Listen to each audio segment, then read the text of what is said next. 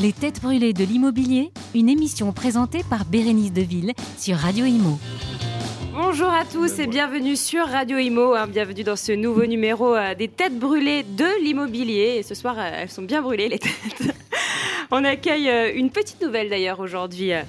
Bon, autour de ma table, évidemment, avec moi toujours notre très cher Bernard Cadeau.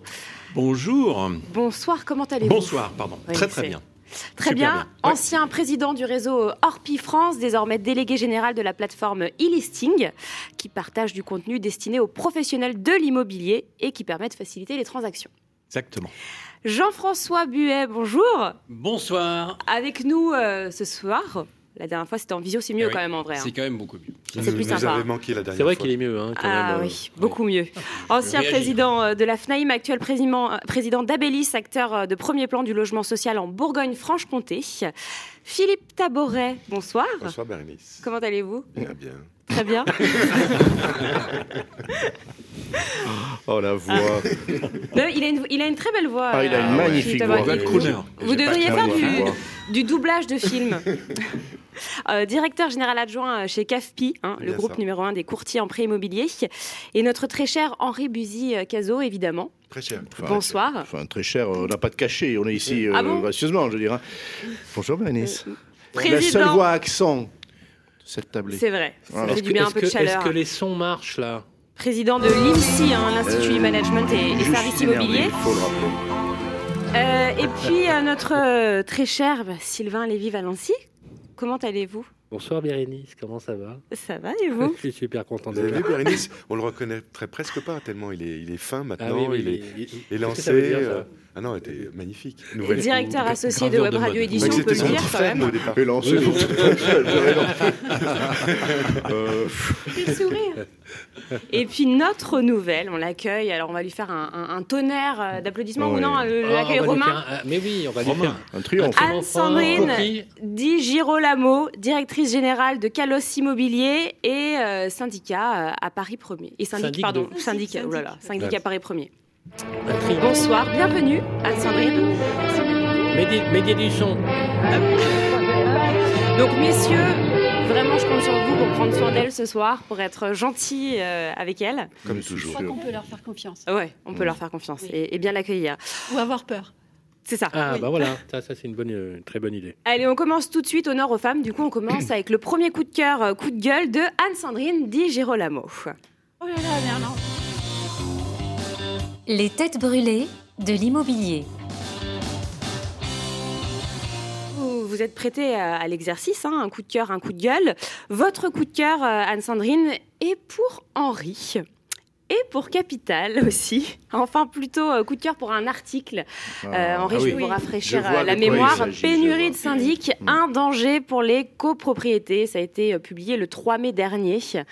Et euh, votre coup de gueule porte sur l'état et le niveau de la formation euh, digitale mise à la disposition des professionnels de l'immobilier, hein, qu'il s'agisse d'écoles euh, pourtant bien installées dans le secteur ou d'organismes de formation. Alors, mon Le coup de cœur. Mon coup de cœur, et il ne se trouve pas uniquement dans le studio, même si j'aime beaucoup Henri, euh, mais surtout dans son intelligence, dans l'intelligence de, de l'article qu'il a publié dans Capital le 3 mai 2021, avec un titre très clair quand même, je peux même vous le montrer, euh, Pénurie de syndic à un danger pour les copropriétés. Alors je dirais que...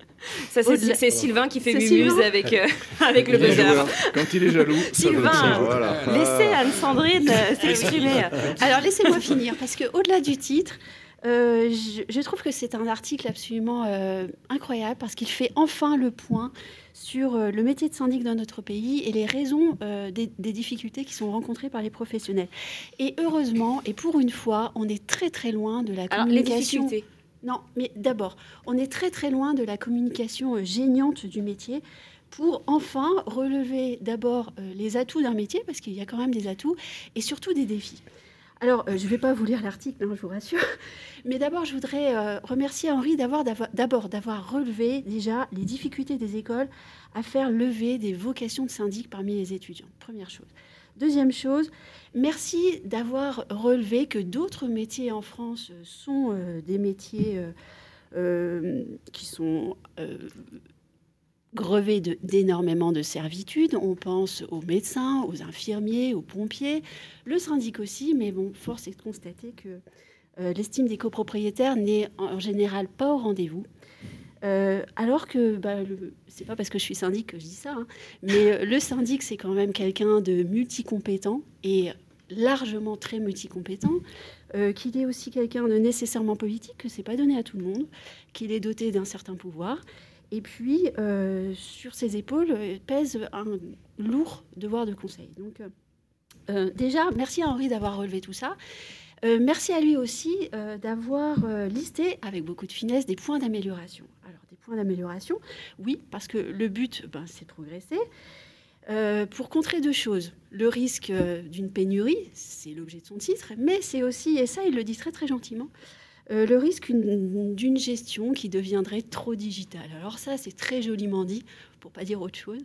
Donc, en tout cas, des points d'amélioration. Eh moi, j'ai bien aimé qu'ils disent que oui, il y avait des efforts à faire sur une performance digitale.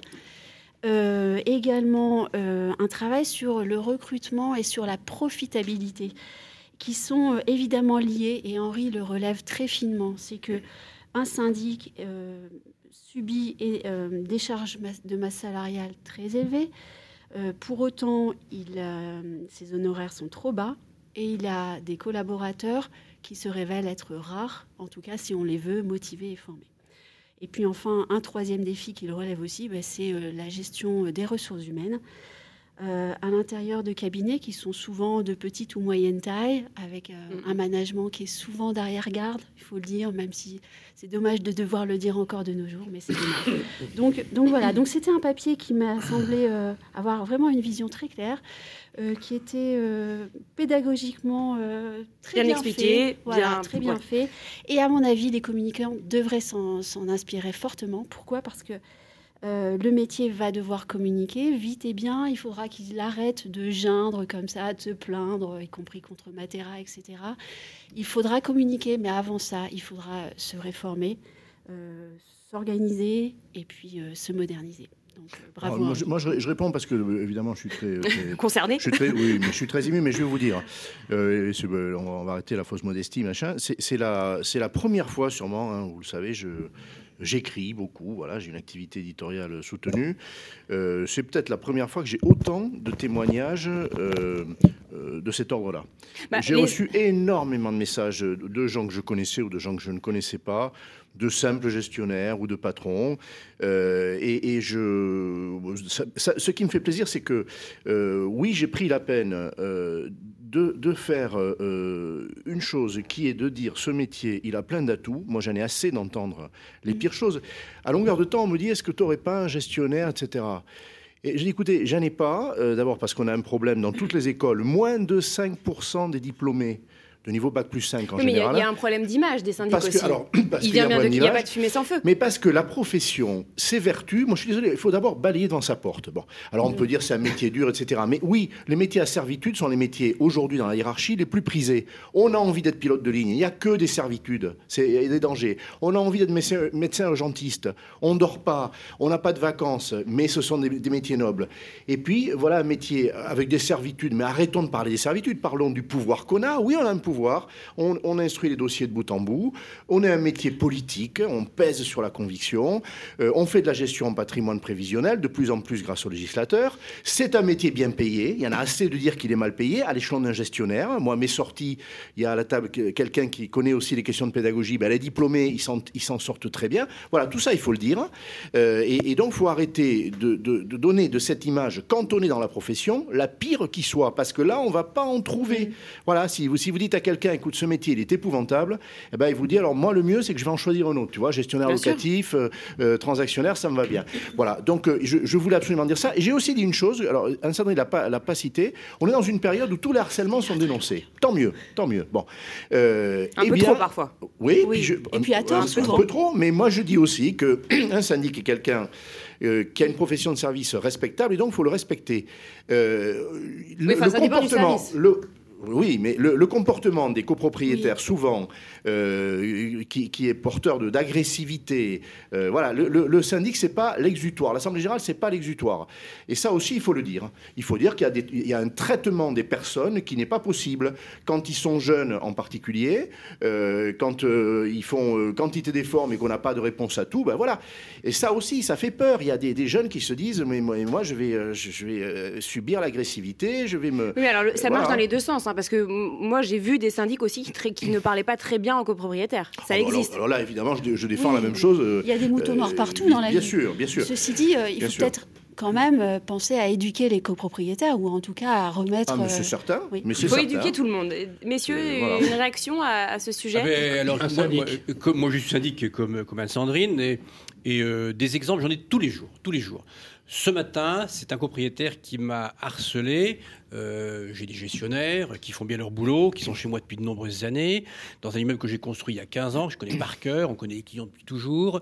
Il y a une stabilité chez nous, il n'y a pas de, il y a pas de syndic, enfin de, de syndicat de qui quitte, qui s'en va, etc. Assez peu, Dieu merci. Et le gars euh, nous pique une colère parce que c'est un nouveau propriétaire et que pour faire des économies, il souhaite, lui, gérer le stock d'ampoules à changer pour les changer lui-même. C'est- Ouais, il y en a qui- véridique, il y en a c'est qui vont loin, hein. Et que- et que, et que, et que là, euh, l'entreprise qui nous fait le nettoyage et qui nous livre les ampoules nous a livré, au lieu de nous livrer une vingtaine d'ampoules, on en a livré 40. Et donc, du coup, du coup, ça va gréver le budget.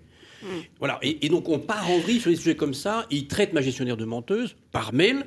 Donc, ça va très, très loin. Bien sûr. Donc j'ai dû, euh, et j'ai une pensée pour Jackie Lorenzetti, qui est, qui, est, qui est notre patron à tous dans ce métier-là, qui nous a montré la voie, comment est-ce qu'il fallait faire, comment est-ce qu'il fallait fait, être oui. professionnel Bien et gagner sûr. de l'argent. Et j'ai tout de suite été assisté ma gestionnaire. Il faut tout de suite montrer à ton gestionnaire que tu es là, que tu le défends, que tu, que tu réponds et que tu expliques à ce monsieur ce que c'est que d'être syndic de copropriété. Bien et syndic de copropriété, ça n'est pas changer les ampoules. Voilà. Donc euh, il y a aussi de la pédagogie, il y a beaucoup de pédagogie. Moi, je suis ravi de, de l'article qu'Anne-Sandrine a choisi parce que j'ai toujours entendu Henri, depuis 30 ans, défendre cette profession. Et, et, euh, c'est vrai qu'aujourd'hui, c'est une profession qui a encore plus de titres de noblesse qu'avant. Oui. D'abord parce que la réglementation Oui. s'est énormément complexifiée. Parce que pour, pour faire ce métier-là maintenant, on peut plus faire ça et autre chose. Il faut vraiment être très bon sur le sujet. Et que la Mais c'est ça le problème, il faut être très fiscalité- Il faut être très bon. Est-ce que tous les syndics sont très bons Non, la preuve que non. hein. Vous tapez, Euh, vous tapez syndic sur. Google, vous trouvez que des que des, des, des, des- des articles horribles qui décrivent euh, des, des, parce que Bérénice, les professionnels ne savent pas se défendre non plus. Il faut entendre avoir le courage de dire les choses, de dire Mesdames, Messieurs, je ne suis pas corvéable à merci. Monsieur, vous m'avez écrit vous samedi pensez que c'est matin que à ça le problème 9h36. Il m'a écrit samedi matin à 9h36 par mail en me disant dans son mail qu'il était disponible tout le week-end pour m'écouter. Non, bien entendu. Non mais là vous parlez là vous parlez d'un cas en particulier Mais- où, mais- où le compromis est très Non, clair non, et non, non. euh, Non, ces cas-là sont très sont très communs. Bérénice, il y a- il y a un problème Je me fais l'avocat du diable. hein. Oui, oui. Il y, a, il y un problème structurel aussi, mais ça, ça s'explique également. Euh, D'abord, un, un, euh, syndic est un percepteur. Bon, il appelle de l'argent. C'est la différence avec le gestionnaire locatif qui donne de l'argent et qui en retient un peu pour ses honoraires. Bon, il appelle de l'argent. Mais il appelle de l'argent, pas que des honoraires. Mais loin de là. oui. Loin de là, on sait que ça fait en gros euh, Mais 8, le syndic, 8% les on, honoraires. on en a besoin et Mais c'est on, a un, besoin. on en a besoin, un structu-. Structurellement, et ça ne changera pas, il appelle de l'argent. Alors, ce qu'il faut, sûr. en effet, c'est expliquer à quoi va servir cet argent. Il peut y avoir un problème de didactique. Et deuxièmement, il a un travail de maire, de maire, hein, voilà, d'élu. Et les élus, c'est pareil, ils en prennent plein la tête parce qu'ils doivent concilier des intérêts complètement contradictoires. Euh, vous mettez deux copropriétaires ensemble, eh bien, ils sont différents. Vous en mettez 200, ça s'arrange pas. Donc voilà. Donc structurellement, mais ça aussi, c'est vrai, ça s'explique. Et puis, je, reviens sur la gestion des ressources humaines. C'était cité par Anne-Sandrine et, euh, Jean-François, qui est un, un syndic chevronné, le dit. euh, on, a, on a cassé de- de- des syndics, on a cassé des vocations y compris dans des groupes. Moi, je le dis, je l'ai vécu et j'ai essayé d'y remédier, notamment avec Jackie Lorenzetti, parce qu'un jour, on s'est aperçu avec Jackie Lorenzetti bah, que les copros les plus difficiles, on les donnait aux jeunes. Vous savez, c'est comme dans l'éducation Ah oui. nationale, Ouais. on envoie les jeunes Oui. enseignants dans les Bernard, zones. Bernard Voilà. Cadeau, vous vouliez Voilà. réagir Bah, rapidement, parce que moi je, je suis tout à fait d'accord avec euh, ce qui vient d'être dit. Euh, je voudrais rajouter une chose, parce que je trouve qu'on ne le dit pas suffisamment.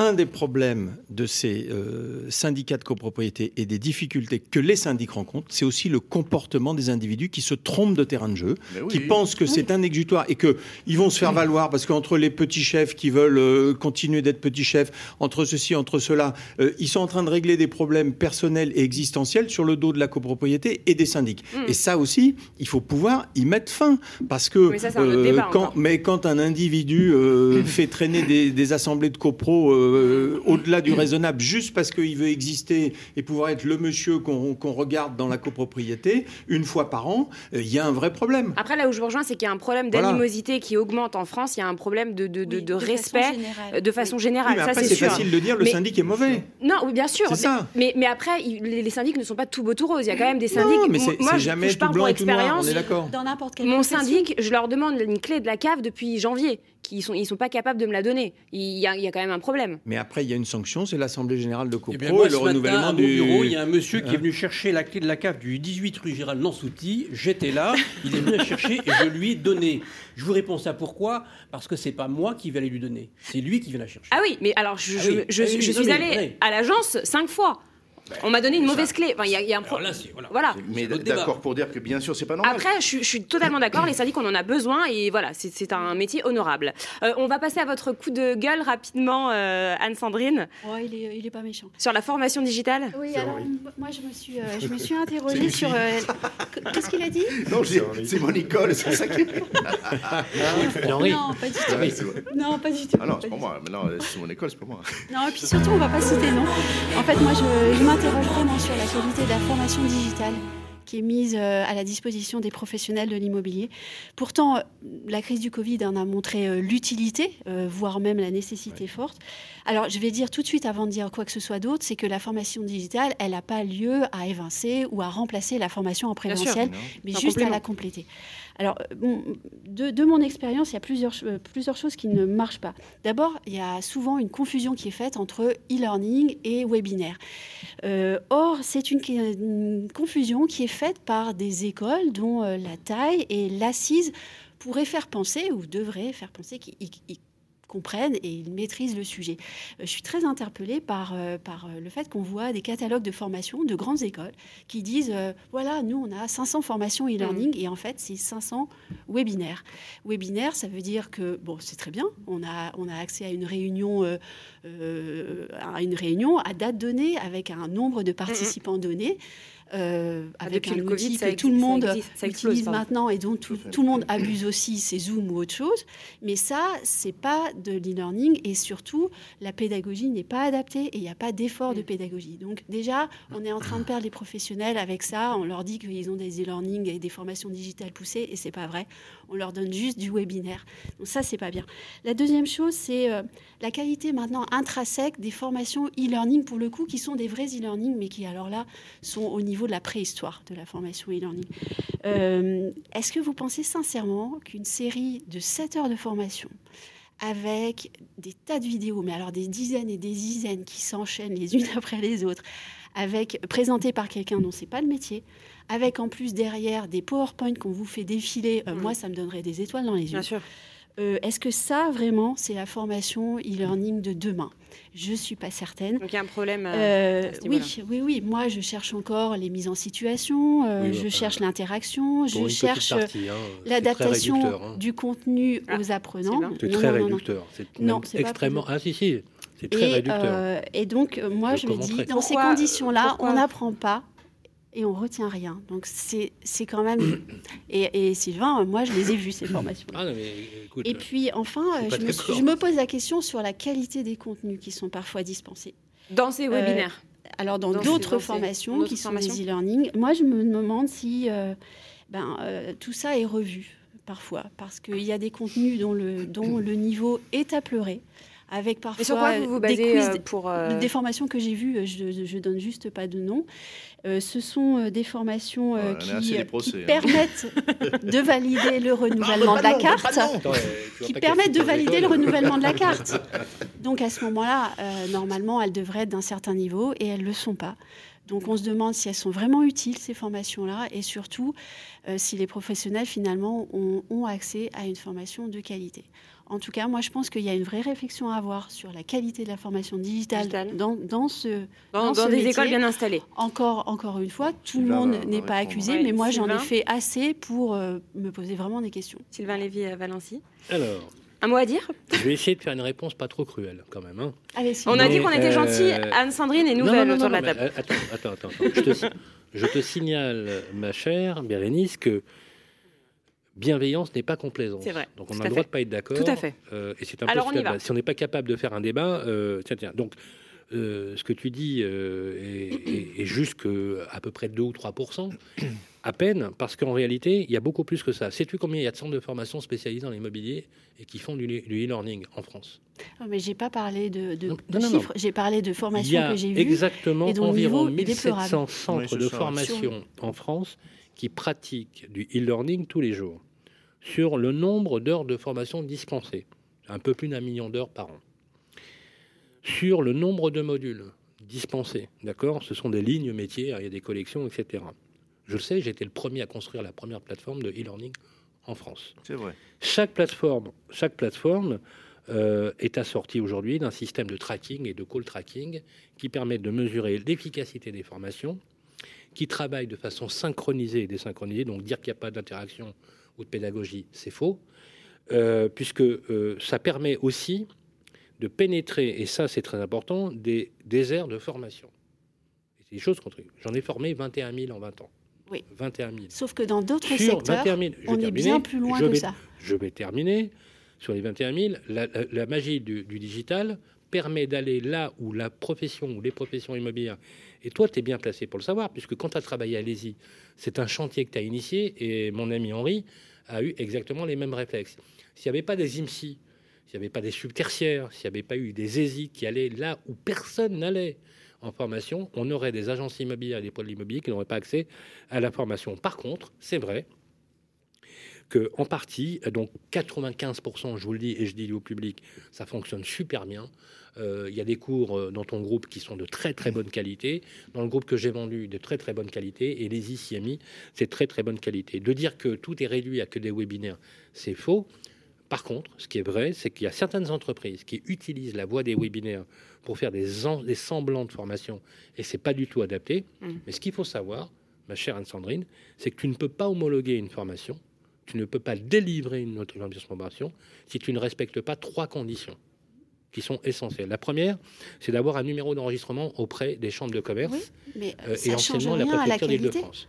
La deuxième, chaque formation pour être homologuée et donc éligible à la dispense d'une attestation doit être ce qu'on appelle data docké. Mais je sais bien. Un ensemble... Et ça non plus, ça c'est pas du tout un critère de qualité. Alors c'est un fois. ensemble des dispositifs. Non. Trois pour pouvoir parce que là pour l'instant c'est que des autorisations administratives, financer, pas du tout sur la pédagogie la et la qualité des formateurs. La troisième condition pour pouvoir data docker dans les bonnes conditions, et c'est ce qu'a fait l'ESI, l'IMSI et autres, c'est d'avoir, la loi l'a fixé, c'est en 2014, l'obligation d'un label de formation. Oui. Sauf que, sauf que, et là, je serais d'accord pour dire que tu as un petit peu raison, Beaucoup. que pour pouvoir utiliser le label qualité, donc notamment l'OPQF, enseignement OPQF et les labels qualité, qui sont quand même très euh, surveillés, le problème, c'est que c'est pas coercitif. C'est-à-dire qu'en fait, tu peux avoir un centre de formation sans être obligé d'être, par exemple, euh, sur un label de, qualité. Donc, qu'est-ce qu'il faut dire aux gens?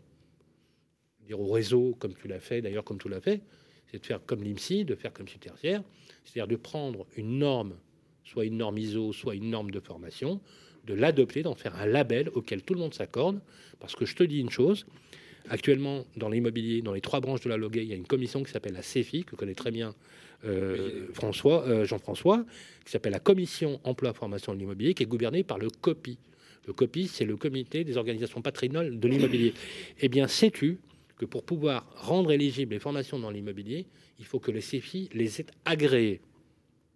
Et donc, du coup, ça exclut tous les mauvais, mauvais qui, qui n'entrent pas dans cette ligne de compte. Malheureusement, les usagers, les entreprises, comme ils ne savent pas forcément, et d'ailleurs on pourrait peut-être réfléchir là-dessus, Mm, mm. sur comment le, ren- le rendre plus pédagogique, euh, euh, voient des trucs où c'est marqué euh, pour 15 balles, pour 20 balles, tu vas pouvoir te former loi allure euh, en une heure ou gommer Parce vos que c'est un 22 peu des mots valises, quoi. Le hein. rapport Quand entre on la dit durée euh, de formation et le e-learning, c'est un voilà. peu. euh, Ça, c'est de l'arnaque. Non, mais ça, c'est de l'arnaque. C'est pourri. Tu as raison. C'est pourri.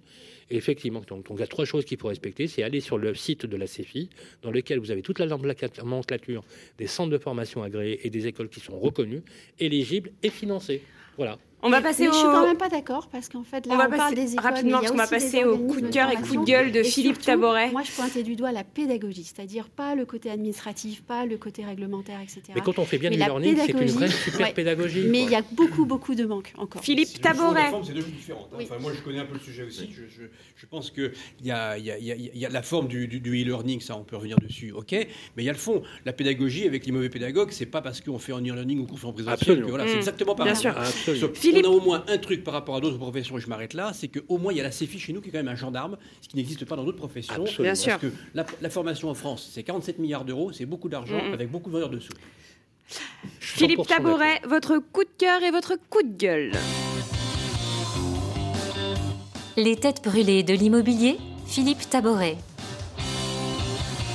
Et un coup de cœur euh, Ouais, qui est un une petit coup de étude cœur qui m'est qui m'est venu très Oui. rapidement ce matin en fait. que j'ai beaucoup Euh, aimé oui. aussi, que j'avais Euh, vu. parce que je suis tombé sur un article du Figaro. Moi, j'ai un coup de cœur pour ta César. veste, elle est magnifique.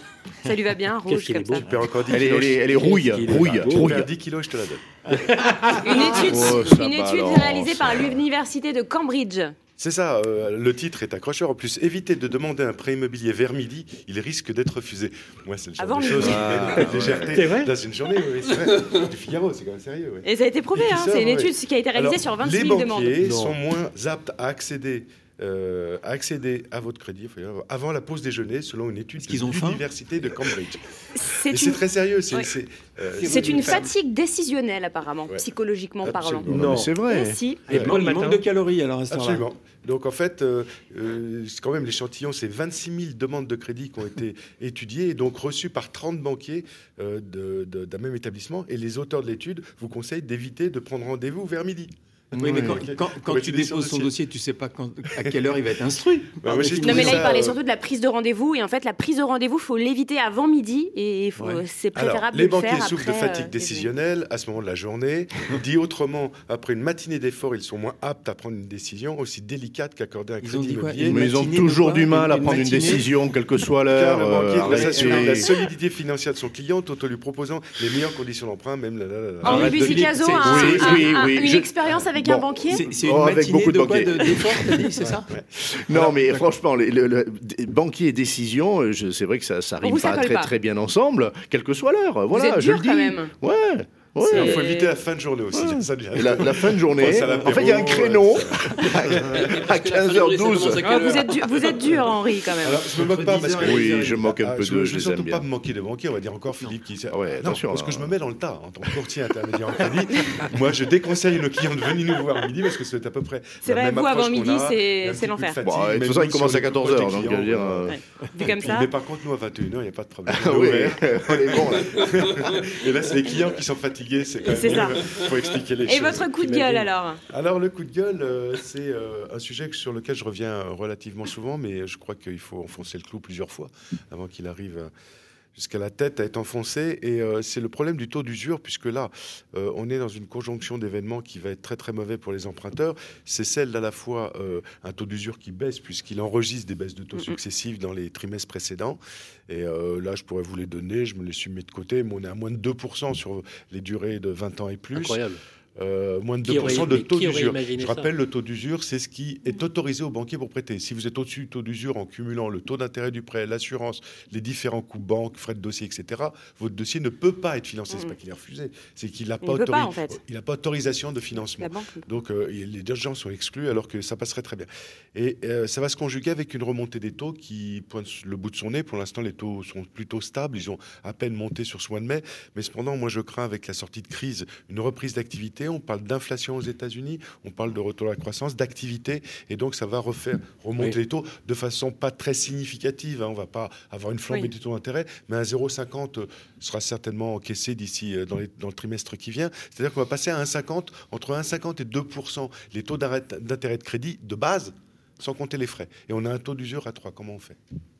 Oui, tu moi, veux, je tu veux dire qu'on on risque d'avoir des taux d'intérêt quoi, à plus de, à plus de 4% euh, sur des durées longues euh, Non, non, non, je parle de 1,5 à 2. Oui. On est à Ah oui. 1 aujourd'hui. Oui. On est à Ouais. le crédit logement. En euh, moyenne, oui, des taux 1,07. à Ouais. 1, Vous 1,07 allez là être sur. coincé euh, par l'usure, quoi, par le taux d'usure. C'est c'est pas que ce taux d'usure protège, c'est qu'il exclut. Oui. Donc en fait, nous, on a alerté, moi ça fait des années que j'alerte les sociétés, euh, les associations de consommateurs, hein, CLCV entre autres, euh, là-dessus en disant là, mais vous défendez pas les intérêts euh, de- des gens que vous défendez habituellement. Là, ils sont exclus, c'est-à-dire qu'on on les interdit, ils n'ont pas le droit au crédit, tout simplement. Donc il faut se réveiller. J'ai demandé à plusieurs reprises aux législateurs de se pencher sur la question, à la Banque de France qui en, est le gouverne, euh, qui en a la gouvernance de ce taux d'usure, de, changer ce mode de calcul. Oui, il faudrait mettre un, un- Oui. un système plancher hein, qui, ça. qui évite Oui. la compression.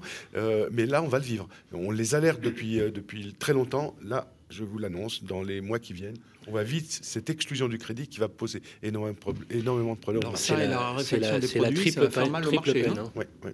Triple peine, ouais. Le- triple peine parce que triple peine parce que personne ne sait et euh, je veux pas jouer les, les oiseaux de mauvais augure mais enfin tout le monde euh, se tape sur le ventre en disant qu'à partir du 19 mai on va réouvrir et que on va refaire les terrasses à 50% puis après à 100% mi-juin etc. Mais dans quel état on va tous sortir quand on sait déjà qu'on a enregistré au bas mot hein, pratiquement un million de chômeurs dont une grande partie seront des chômeurs de longue durée. Oui, on le dit Et- pas et- beaucoup, hein, tout et ça. Ils vont Attends, commencer à débrancher normal. les systèmes d'aide alors- progressivement à partir du Alors- deuxième semestre, donc ça va être pire. Euh, vous avez vu ce qu'a écrit, euh, d'ailleurs j'en parle, de- j'en parle euh, sur, sur d'autres chaînes aussi, et Henri en a beaucoup parlé aussi, c'est que en fait, euh, le, le problème c'est que sou- souvent quand tu es dans ce genre de situation, tu es dans le déni de réalité. Parce qu'on a tous envie de faire du business, il faut être, faut, être, faut être réaliste. Tu prends un patron de réseau, tu prends un patron de truc, il va te dire euh, on est résilient, euh, c'est le mot à la mode, euh, on a bien résisté. C'est vrai, on a bien résisté, etc. Sauf que pour signer un compromis, il faut qu'il y ait un client. Enfin, on a bien résisté, tout le monde n'a pas bien résisté. non, mais non, quand je te parle de l'immobilier, l'immobilier est le secteur qui a le mieux résisté parce qu'effectivement, par nature, dans les actifs immobiliers, il y a une vraie, on Mm. appelle ça résilience, etc. Il n'y a qu'à voir les résultats, on le, on le voit bien. Il n'y a qu'à voir les foncières ou les investisseurs qui reviennent en masse alors qu'ils avaient délaissé, délaissé, comme tu le sais, le résidentiel. Sauf que pour signer un compromis, pour acheter, il faut avoir des moyens. Donc en fait, c'est une balle qu'on se tire dans le pied. C'est-à-dire qu'à dire finalement que l'immobilier s'en est bien sorti, c'est bien. Mais si à un moment donné, le consommateur, ben, il n'achète plus, il visite plus, il signe plus, nous serons touchés de toute façon indirectement par l'impact de la crise. Et je ne parle pas des défauts de paiement des loyers, d'ailleurs, où Henri, et ça on peut le dire, a été un des premiers à écrire attention, attention, méfiez-vous. Vous dites qu'il n'y a pas de problème de paiement des loyers. Moi, je vous dis qu'il y en a, rappelle-toi. Tu l'as dit. Résidentiel, parce qu'on Oui. parlait Euh, du tu commerce, tu l'as- euh, ouais, Tu l'as dit et ça a été repris. Les charges de copropriété, Ouais, mais je peux pas. où là je- on enregistre. Mm, mm. Sylvain, moi, euh, c'est ce que j'entends comme discours. Tu as Ah fondamentalement non, non, mais je ne raison. dis pas que j'ai raison. J'ignore hein. pas la crise. J'ignore pas la crise. Elle arrive. Elle, elle va, elle va être Dans une quel état on va sortir Il n'empêche qu'il va aussi y avoir une surconsommation. Et moi, je voudrais juste rappeler un chiffre, parce qu'on me le sort, ça. Ah ouais, mais la protection Philippe n'est pas pour la protection des consommateurs. Regarde, il va y avoir du chômage, etc. Je vous rappelle que c'est 2% de la population française qui empruntent chaque année pour devenir propriétaire et qui se sont donné les moyens de le devenir, qui ont mis de l'argent de côté, qui ont des revenus sûrs. Je ne parle pas des gens qui vont être en difficulté. On ne finance pas des gens en difficulté. Donc, sur cette question que je viens de soulever du taux d'usure, c'est des gens qui sont finançables, qui ont les moyens, Oui, oui. qui vont, on va leur refuser leur crédit. Je ne parle pas de ceux qui vont être en difficulté. Non, Donc, attention justement, de- comme j'ai pas- non, mais- j'entends ton discours, mais il, Philippe. il éloigne de Non mais Philippe, je comme j'ai pas terminé ma démonstration, forcément, tu- parce que tu as raison, je- en fait je suis d'accord avec toi. terminé, Sylvain. Juste, je termine. Je- ce que je dis, c'est que vu l'état dans lequel on va sortir, avec un déficit sans précédent, pour remonter. et attendez, vous savez en, euh, à quelle, en quelle année il faudra remonter pour avoir le déficit public que nous avons? C'est pas 39-45. C'est les mois qui ont précédé la crise de 29, où il faut retrouver Mmh, le même mmh. marasme économique. Donc c'est encore plus grave que ce qu'on peut imaginer. La deuxième chose, c'est qu'effectivement, tu as raison. Vous avez des personnes aujourd'hui qui sont un socle économique, tu sais, un socle économique qui peut emprunter, qui a des réserves, etc. Eh bien, il y a un non-sens, effectivement. Et là, je, suis d'accord avec toi. Et c'est la double peine, c'est la deuxième peine. Il y a que ces gens-là qui seraient en fait des tracteurs, tu vois, pour l'économie. Eh ben, on va les exclure. On va les Et donc, en fait, Mm. Inévitablement, le troisième facteur, c'est-à-dire que grâce à ces gens-là, tu as soit un, un minimum marché, ou pas comme on voudrait l'appeler, un minimum marché qui tracte en fait le marché et qui l'assure finalement d'une liquidité saine, stable et régulière. Eh bien, s'il n'y a pas ça, finalement, les troisièmes qui sont des primo-accédants potentiels, Oui. ceux qui ont accès au marché, eh ben, ils n'ont plus accès. Pourquoi? Parce que c'est un effet domino. Tu vois l'idée là, on se Et donc forcément, il y a une contrainte qui, qui est liée à cela. Donc là, il- c'est clair, le jeu, il est pour toi, et, et comme pour d'autres, il est politique. Il faut absolument que ce soit le politique qui s'empare de ce sujet pour libérer cette ligne et faire en sorte que ces tracteurs-là tracteurs. restent. Exactement. Bah, reste le marché immobilier, il a toujours C'est- fonctionné c'est ça que par je le bas. dire. Oui, C'est les premiers, les plus modestes qui ont alimenté ceux d'après, et ainsi de suite. Exactement. Sans ces l'impression 2% qu'il y ait Et à dont la fin, ça fait construire du logement nécessaire et ça loge des gens qui sont aujourd'hui là. Il y a, un truc dans un an. Il se passe un truc dans un an. Ah oui Ah, tu parlais La présidentielle. présidentielle, Ouais, oui. Ce serait peut-être le moment de, Un petit de truc. mettre le sujet sur le C'est la passé la Euh, justement, on va, on la en parler juste après. On passe au, au coup de cœur et au coup de gueule de Jean-François Buet. Les têtes brûlées de l'immobilier, Jean-François Buet. Euh, Et coup de gueule, alors coup de cœur, c'est un arrêt de cassation hein, du 24 mars euh, dernier. Euh, et le coup de gueule, justement, on en parle, le manque de stratégie politique du logement à un an seulement des présidentielles, hein, euh, alors que les obligations réglementaires se multiplient, on peut le dire. Bon, coup de cœur en premier, expliquez-nous. Alors, le coup de cœur en premier, bah, c'est un arrêt Rapidement. Et oui, je quand même faut citer pour le plaisir parce que. Pas tout de suite. Après, après. Parce que, euh, en fait, pour une fois, la Cour de cassation euh, suit la Cour d'appel Oui. et, euh, et, euh, rejette un pourvoi qu'un client avait fait contre un agent immobilier et son notaire euh, sur le défaut de devoir de conseil. Il faut rappeler que le client avait omis quand même de dire que sur sa maison, c'était un terrain avec une parcelle qui était non édificandi, d'une part, et que d'autre part, il avait fait des travaux de, de- dans une durée inférieure à 10 ans sans prendre de dommages ouvrages et qu'il avait omis de le préciser à son agent immobilier et à son notaire. Et donc, il avait quand même, il avait raté la vente, du coup, il avait attaqué L'agent immobilier. Et euh, la Cour d'appel a donné raison à l'agent immobilier. Le client vendeur c'est pour, euh, a fait un pourvoi en cassation et il a perdu en cassation. Ce qui est quand même. Euh, parce que le, le- le droit de conseil, on le met tout le temps à toutes les sauces. Mais bien sûr. Vous Bien êtes obligé, c'est de votre. Voilà. Donc je, je pense que cet arrêt de cour de casse remet un peu l'église au centre du village et ça fait un peu de bien euh, à nos, à nos confrères. C'est du terrain-terrain, mais je, je trouve que ça fait du bien de le dire et de dire qu'ils sont soutenus euh, aussi de temps en temps. Et puis ça fait du bien aussi de rappeler aux personnes qu'il ne faut pas dissimuler euh, Voilà. certains voilà, éléments. Madame, euh, voilà. messieurs les clients, c'est Faut pas être parce que vous êtes honnête. client que vous avez toujours raison. Exactement. Coup de gueule maintenant. On parle des présidentielles. Bah, le coup de gueule, c'est qu'il n'y a aucune, euh, aucune stratégie euh, politique sur le logement. Euh, Oui. le, le problème, c'est que euh, j'ai malheureusement eu la chance de voir quelques élections présidentielles et puis d'être convoqué euh, l'année qui précédait ou les six mois qui précédaient l'élection présidentielle pour dire ce qu'en tant que responsable, je, je pensais du secteur.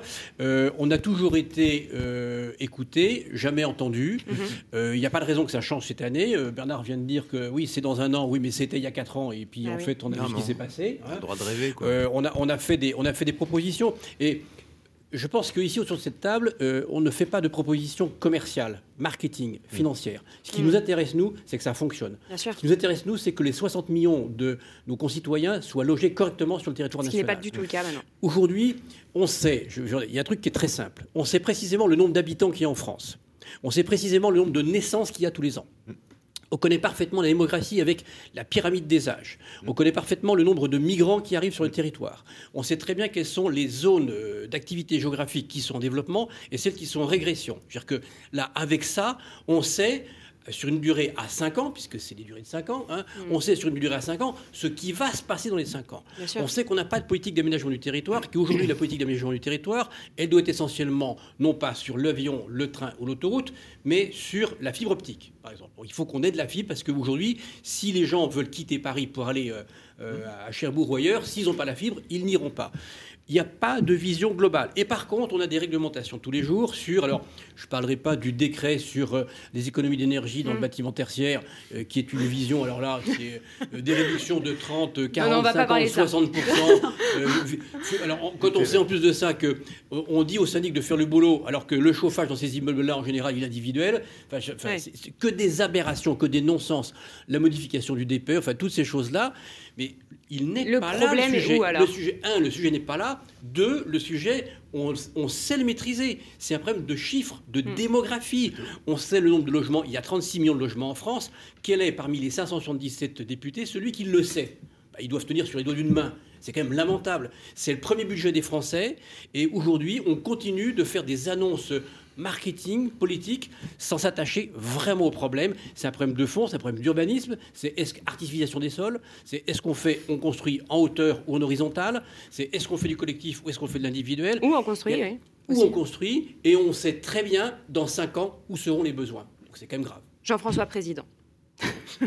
C'est Oui, fini, oui, d'accord. Ok, messieurs, Il a une- déjà payé pour ça. Une hein. réaction euh, Euh, Je crois qu'on est la- tous d'accord. Alors- hein. C'est la voix de la sagesse qui parle. Ouais. alors, oui. il y a une dernière ci- circulaire qui est, qui est sortie, euh, tout le monde en a parlé, euh, qui protège euh, la biodiversité. Ça s'appelle la circulaire ZAN. Oui, on en avait parlé la dernière ZAN. fois. Zéro artificialisation nette. Ouais. En fait, c'est une régression d'un tiers, en fait, d'un tiers à périmètre constant sur des surfaces bâties.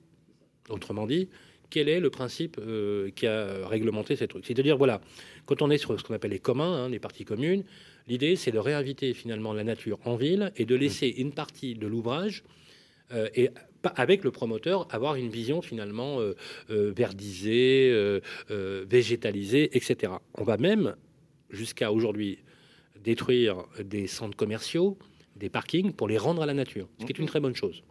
Parce que du coup, on a des entrées de ville qui sont beaucoup moins moches que, les centres commerciaux euh, auxquels on, avait affaire. Le seul problème, c'est que on est sur un besoin qui est un, besoin maslonien, c'est-à-dire c'est un besoin primaire, le, logement. Comment on fait pour construire autant de logements pour des logements pour 70 millions de personnes aujourd'hui, alors que le nombre de logements aujourd'hui est inférieur au nombre de logements qu'on construisait en 1972 par exemple. hein. Je pense, je pense, donc forcément, ça marche pas. Ça, c'est le premier facteur. Le deuxième facteur, c'est la dignité du logement. Il y a une chose que j'aime beaucoup quand- dans ce qu'a dit euh, Jean-François, c'est des logements décents, parce qu'il y a aussi le, la- le problème de la, dé- de la dignité au logement. Parce que quand vous allez à Mayotte, par exemple, ou vous allez à l'île Maurice, eh ben, vous mettez quatre euh, pièces de tôle et vous avez quelque chose qui vous couvre pour l'hiver, éventuellement quand il pleut. Sauf qu'effectivement, euh, c'est pas ce qu'il y a de mieux en termes de dignité du logement, sans compter les ramifications qui sont liées, par exemple, à la voirie, par exemple, aux fluides, etc., etc. La question du logement ne se résout pas uniquement parce que quand tu as un toit sur ta tête, elle se résout aussi parce que la société a une espèce de principe de dignité sur la décence du logement. Le problème, c'est qui y a droit. Est-ce qu'on dit, par exemple, qu'on est sur un marché libéral, dans lequel où l'offre du marché fait le prix de l'achat, de la vente, etc. Ou est-ce qu'à un moment donné, l'État doit prendre la main, je sais que c'est un sujet délicat, doit prendre la main en disant, écoutez, euh, on va éviter, par exemple, d'aller dans un schéma spéculatif. On voit déjà dans Paris des initiatives avec le BRS, par exemple. Et d'ailleurs, j'en parlerai euh, aussi euh, sur, sur BFM, par exemple, où les 27 logements se sont arrachés dans des conditions incroyables. incroyables. Ça a été la foire d'en- ça a été la foire d'empoigne, bien évidemment, et ça vaut 11 000 euros du mètre. Et tu achètes un Oui, bail. mais- T'achètes un bail de 99 ans et tu, et tu le payes 5 000 euros. 5 000 euros, ouais. Bon, ça inspire Lyon, ça inspire Bordeaux. Je sais qu'il y a des projets actuellement aussi à Annecy, Ouais, ouais. Oui, oui, etc., partout. etc. À quel moment, finalement, notre économie euh, est reprise, finalement, par un pouvoir politique, encore faut-il qu'il soit fort, pour dire le logement est un besoin primaire. S'il est un besoin primaire, il en va de même pour l'énergie, l'eau, par exemple, qui a la main dessus. Si tu décides aujourd'hui de dire que l'eau est dans les mains des financiers, des LBO, des fonds d'investissement, bah, tu boiras plus. Si à un moment donné, tu dis le logement, c'est open bar et tout le monde peut s'en saisir, à un moment donné, il y a une limite à cela. Donc moi, ce que je dis effectivement, et je corrobore quelque part ce que tu dis, c'est que ce qui nous manque dans ce pays, c'est une vraie stratégie politique, c'est surtout un homme politique ou des hommes et volonté. politiques qui ont, qui ont un une Volonté vraie- et stratégie. une vraie volonté. Ceci dit, mais comment, comment tu peux dire à un professionnel, aujourd'hui, je, vais tenter de réduire vos honoraires parce qu'on estime que vous gagnez trop d'argent, et dans le même temps, tu vas lui demander de faire ton boulot ou de faire le boulot pour résoudre les problèmes? Oui, je, partage. Il y, a, il y a quand même un début de solution. C'est-à-dire qu'on ne peut pas confondre aujourd'hui le logement libre et le logement dit social. Tu connais mon, mon- mon- mon sentiment sur le- la mauvaise utilisation de, de- de- Je suis d'accord. de- de- de- de ces mots. Le logement, c'est le logement. Mais aujourd'hui, le logement, c'est le logement. Mais il y a quand même du logement qui, par nature, est social parce qu'il y a des gens qui ont des revenus, qui sont des catégories de population, qui ont besoin de logement qui ont besoin de logements dits sociaux. Je suis un peu passionné par le sujet. Le problème, c'est qu'aujourd'hui, on a globalement 14% de la population qui est logée dans des logements dits sociaux, alors qu'on a 70% de la population qui a des revenus qui permettent de leur donner droit à avoir un logement social. Et qui sont Donc- logés dans le donc- privé. Donc il y a, il y a- Très il y a un vrai Le problème. privé a un assume vrai- une fonction donc, euh, sociale. Moi, je dis que je dis que soit on augmente les 14, soit on baisse les 70, soit on fait les deux, mais il faut trouver une solution. Ça, parce que sinon, il n'y arrivera pas. Ouais, moi, je- moi, voudrais quand même dire une chose, c'est que euh, re- hein, si c'est on en revient au sujet de fond, euh, parce que là, vous, vous, entrez déjà dans des solutions, et Oui. je, je suis d'accord Oui. euh, avec, je crois, euh, après tout ce que vous avez dit, mais pourquoi on a cet échec-là? Il est collectif, Moi, je le prends pour moi, je le prends pour chacun d'entre nous. Ça fait 30 ans, ça fera 30 ans le 6 octobre 2021. C'était mon entrée en 91, 6 octobre à FNAIM, euh, que je suis dans ce secteur-là. Mais je suis désolé, je peux que, que dire que j'ai un morceau de cet échec. On n'a pas, on n'est pas arrivé à sensibiliser euh, tiens, le président de la République actuelle, mais euh, son prédécesseur, son prédécesseur, Mm. parce que ceci, on le dit depuis longtemps, on, on a échoué. Euh, il va falloir s'y coller. Moi, je dis que euh, il faut qu'on analyse notre échec. Alors là, on va donner de notre temps, de notre énergie pour sensibiliser les candidats à l'élection présidentielle. On a un peu commencé. Bon, très bien, et je ne vais pas ménager ma peine. Tous les candidats que j'estimerai honorables, moi, je leur ferai part de ce que je pense. Bon. Mais euh, je pense aussi que la profession, elle doit faire euh, œuvre euh, et de didactique et de cohésion. Et de cohésion. Oui. J'ai le souvenir, il y a deux élections présidentielles au moins, on était arrivé à faire une grande convention avec toutes les organisations professionnelles. C'est-à-dire chacun, si, si on tire à UADIA, que la Fédération du bâtiment a ses blanc. propositions, le FPI a son livre blanc, la FNAIM va avoir le sien. euh, mais à bon, et, bien voilà. un seul livre et- blanc. et- mais il Sans faut, connaître voilà. ce qu'on n'en sort pas puis qu'on en a à foutre. Ah, je, pe- je pense vraiment que, là, l'instant est grave. Ce quinquennat aura été, euh, je, le dis, je, je, c'est pas ad hominem euh, vers euh, le président Macron ou vers euh, ses ministres du logement successifs. Bon. Mais enfin, euh, l'un des pires, euh, on arrive à ces 300 000 euh, logements. Si on les atteint en 2021, euh, tiens encore, c'était le chiffre, on était presque à ce chiffre-là en, en 1991. euh, et tout à l'heure, tu as donné le, le- le repère de 72 aussi. Enfin, les, les- les pires années, pires on, années. était à ce niveau-là. Mm. Bon. Et donc, je suis désolé, il y a un indicateur de réussite d'un gouvernement sur le logement, c'est le chiffre de la construction. C'est une tout. cata. Voilà, c'est une cata. Alors, Euh, et, et- et donc, là, aujourd'hui, il faut qu'on se dise, mais plus jamais ça. Quoi. Le prochain réaction. quinquennat, ça doit, être, ça doit pas être non, ça. réagira aussi après. Bon, alors, que- rapidement, Alors, messieurs. Vous vous rappelez, Sylvain, dans, notre, dans notre pays, on avait un commissariat au plan. Mais Aujourd'hui, je, suis très a triste. Alors, Oui, on en a re un, il s'intéresse pas au logement. on En tout cas, pas je n'en vois pas la, trace a et j'en suis très Moi, triste. je voudrais Voilà. saluer un ministre qui était commissaire au plan, qui est le père de la ministre du Logement, qui s'appelle Lionel Stoléru. Oui, c'est vrai. Le père de Ma- d'Emmanuel Vargon, qui a été un grand ministre. Et euh, je voudrais citer quand même l'action qu'a eu le général de Gaulle dans les euh, années 60, Bien entre sûr. 59 Bien exactement sûr. et 67. Et compris, 67. parce que C'était mon sujet. Et, ah, bah voilà. voilà. Et, c'est- et Philippe 67. Taboret. hein. C'est-à-dire que Historien de l'immobilier. deux choses. Soit on va vers une économie du marché, de marché, soit on va vers une économie dans laquelle il y a une planification. Et moi, je dis une chose, effectivement, je ne vais pas me faire que des potes aujourd'hui, c'est que je pense que la question du logement, elle est tellement centrale dans la cohésion sociale d'une société moderne et d'une démocratie, tu vois, ça, je gamberge quand même, c'est que il faut qu'il y ait une planification. Mais oui. Mais cette planification, il faut la faire avec un principe qui est très utilisé au, au- en- au Cana- euh, pas au Canada, au Canada un peu, mais en Allemagne, c'est le pratique de l'échelle mobile.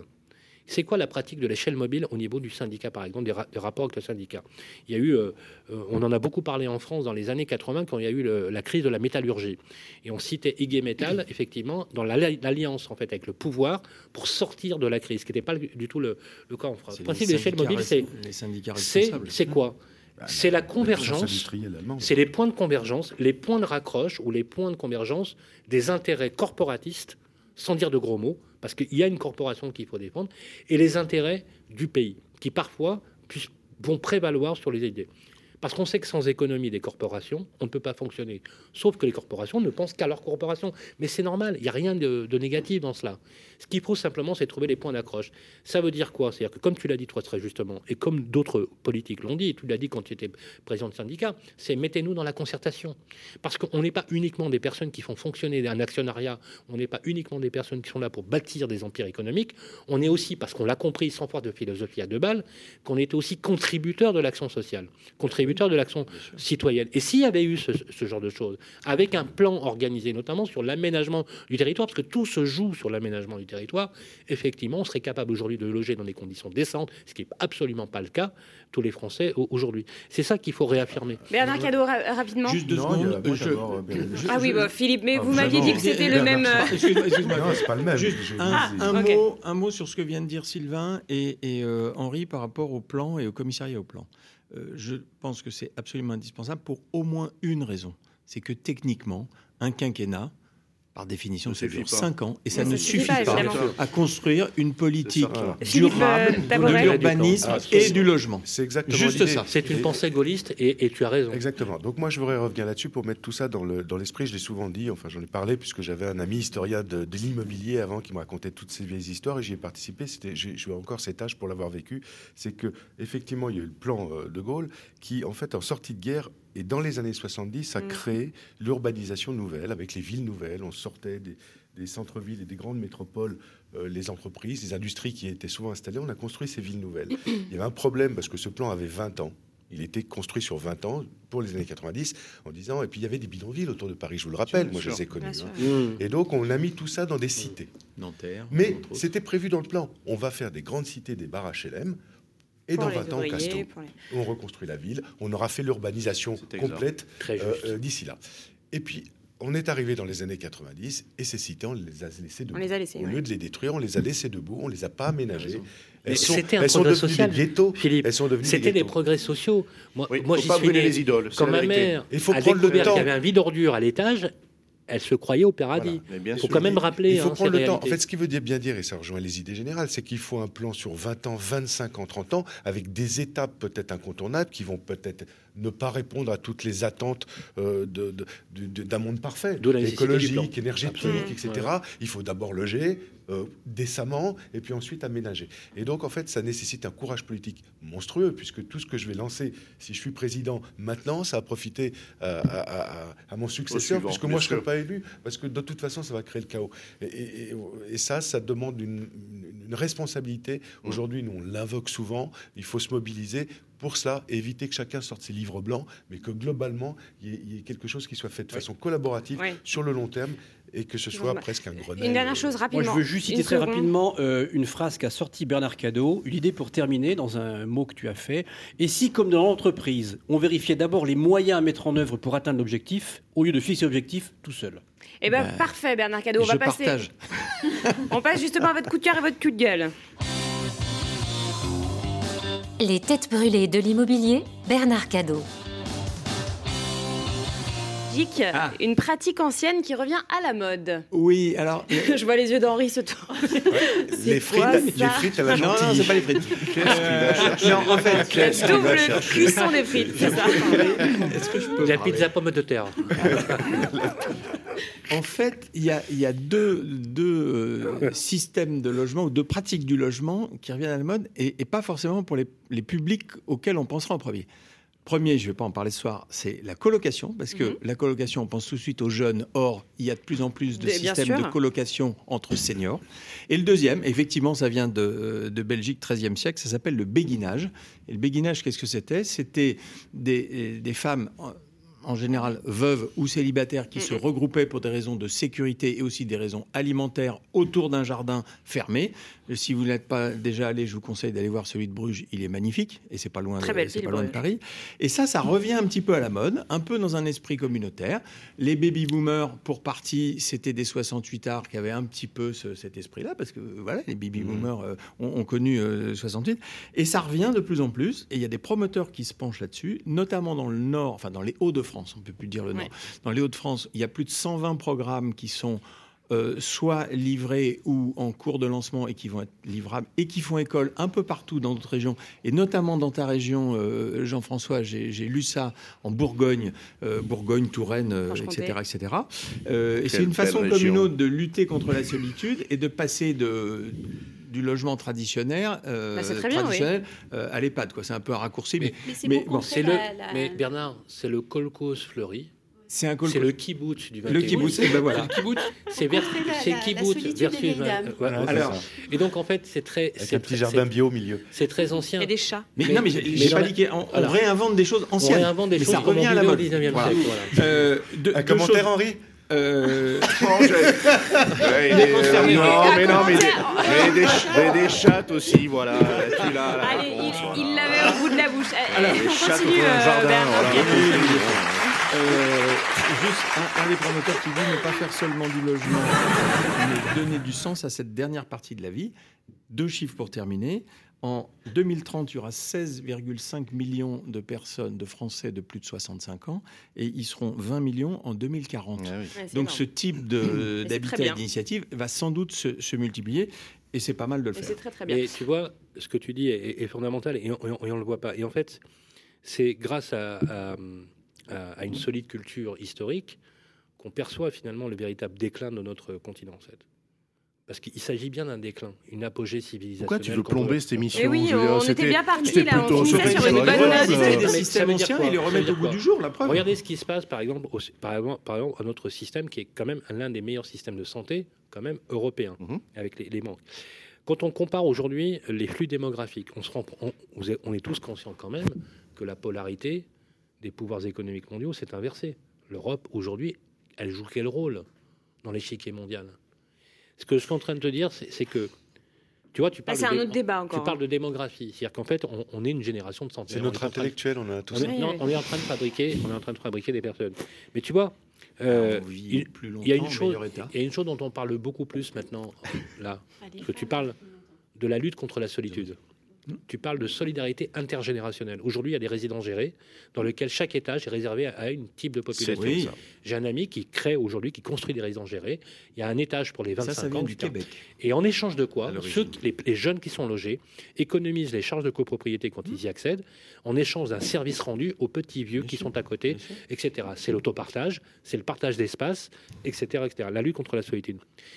De quoi on se rend compte aujourd'hui Et ça, encore une fois, c'est une vision aussi anthropologique du dispositif. C'est que, en fait, l'immeuble, l'habitat, est un facteur de santé publique, de- est un facteur de bonne santé publique ou de dégradation de la santé. Donc, mais de santé quoi? De santé morale, de santé physique, De etc. santé et de tout ce qui s'accompagne. Et encore une fois, on pointe encore une fois la difficulté d'une politique qui intègre aussi le bâtiment comme étant un point d'ancrage dans l'identité sociale. C'est ça dont on. dont- dont- et la, la discrimination géographique, par exemple. C'est un des c'est pas un vœu pieux. cité. Quand tu habites au 4000, par exemple, ou quand tu habites au Minguette, où j'ai vécu à une époque, etc., tu pouvais pas aller chercher un job en ville. Parce que dès que tu mettais rue Olivier de Serre à, à Vénissieux, tu étais tout de suite. lyonnaise. On va T'étais- passer t'étais tout de suite à votre coup de gueule, euh, Bernard Cadeau. pas Ouais. euh, Non. Bah, euh, pas rapidement parce qu'on Bon, bah voilà, dépasse donc le j'ai temps. terminé, puisqu'on me laisse terminer. Bon, oh, je dis plus rien, voilà.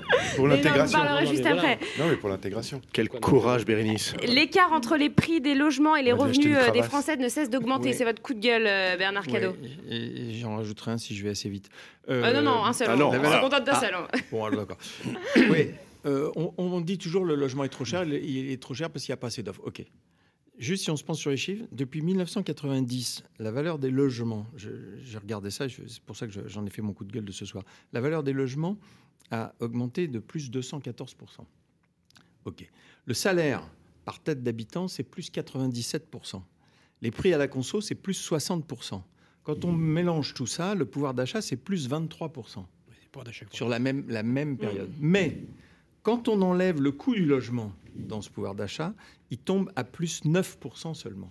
Et quand on compare, et on, parle parlait d'international il y a un instant avec Sylvain, en termes de compétitivité avec nos voisins et notamment avec la République fédérale d'Allemagne, les prix de l'immobilier, ils ont fait plus 92% sur la même période, et les salaires, ils ont fait plus 98%. Et on s'étonne après qu'on donne souvent en exemple le- le- la politique du logement euh, en, en Allemagne. C'est sur ce type d'équilibre que ça, que ça se comprend et que ça s'entend. Parce que, euh, bah voilà, les, les chiffres parlent d'eux-mêmes.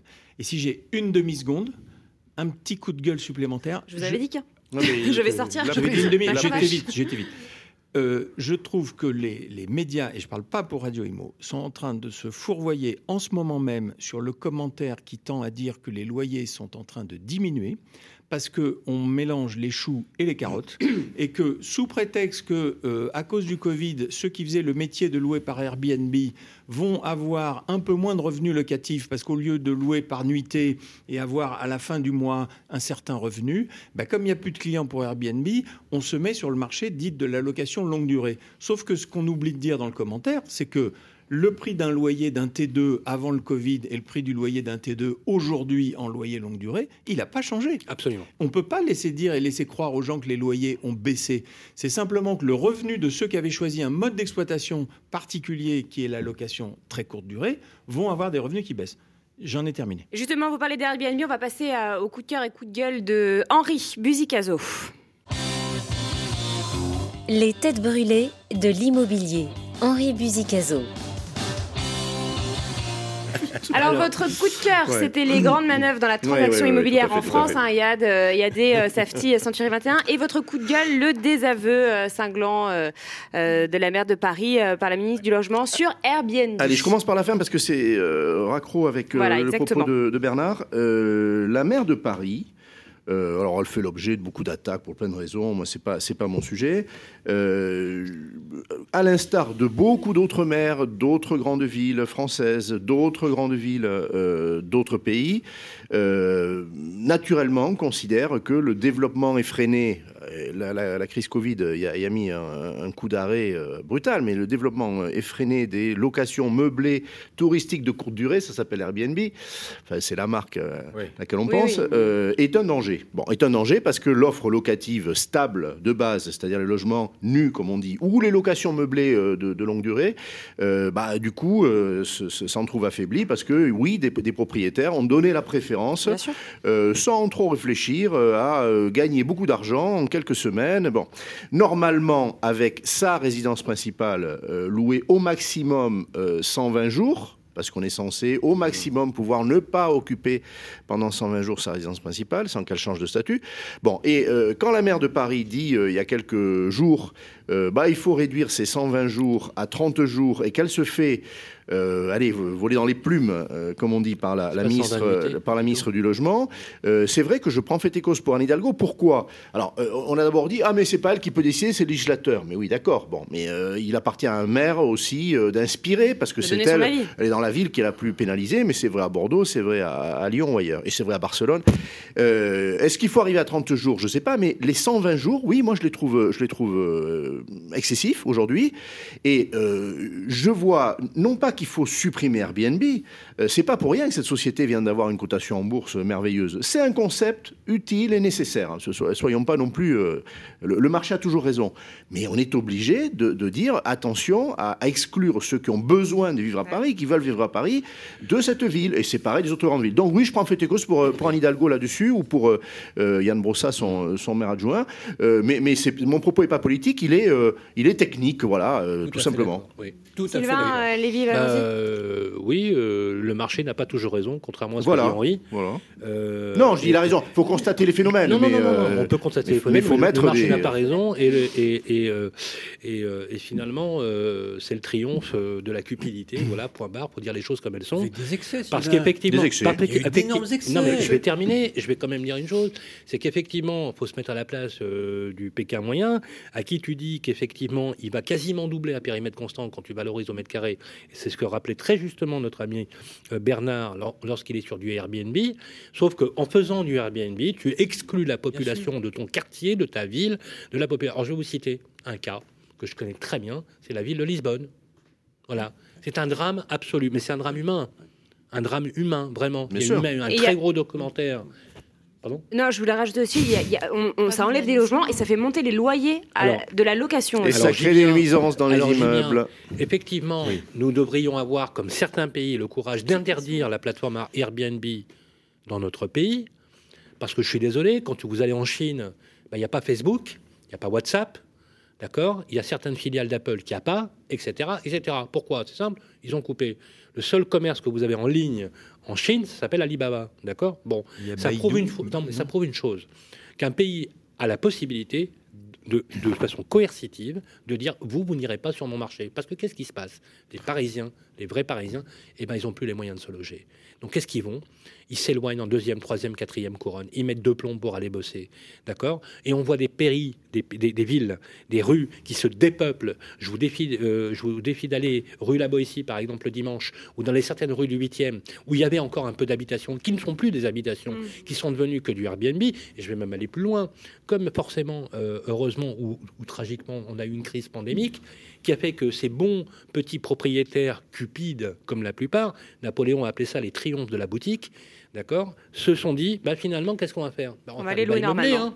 Voilà. Faire du meublé, tu es d'accord? Le meublé qui échappe à une forme de réglementation aussi dans la comptabilisation des baux, notamment sur l'observatoire Clameur, sur lequel on travaille effectivement, qui vient, qui vient d'intégrer 1 200 000 baux aujourd'hui pour donner euh, un, élément. Et qu'est-ce qu'on a? Alors nous, c'est pas notre cas parce qu'on est plutôt nantis, il faut dire la vérité. On, est, on, on se loge bien, on pourrait ne pas être concerné. Moi, ça me fait mal au cœur de voir des personnes obligées finalement, parce qu'ils n'ont pas les revenus, de ne pas avoir décemment la possibilité de se loger dans Paris. Comme tu le sais, il y a des prix au mètre carré dans Paris qui vont jusqu'à 37, 38 sur 45 euros Les du mètre premiers carré. qui vont Et en souffrir sont ceux qui en hein, bénéficient. C'est-à-dire que tous nos jeunes qui en bénéficient Ah, et qui ah, font les ambassadeurs du système sont les premiers à en pâtir parce qu'ils ne trouvent plus de logement Merci. Et pas que dans Paris, dans la petite ouais. couronne aussi. Totalement. Donc, bien sûr. il faut défendre Toutes les villes initiatives autour, de etc.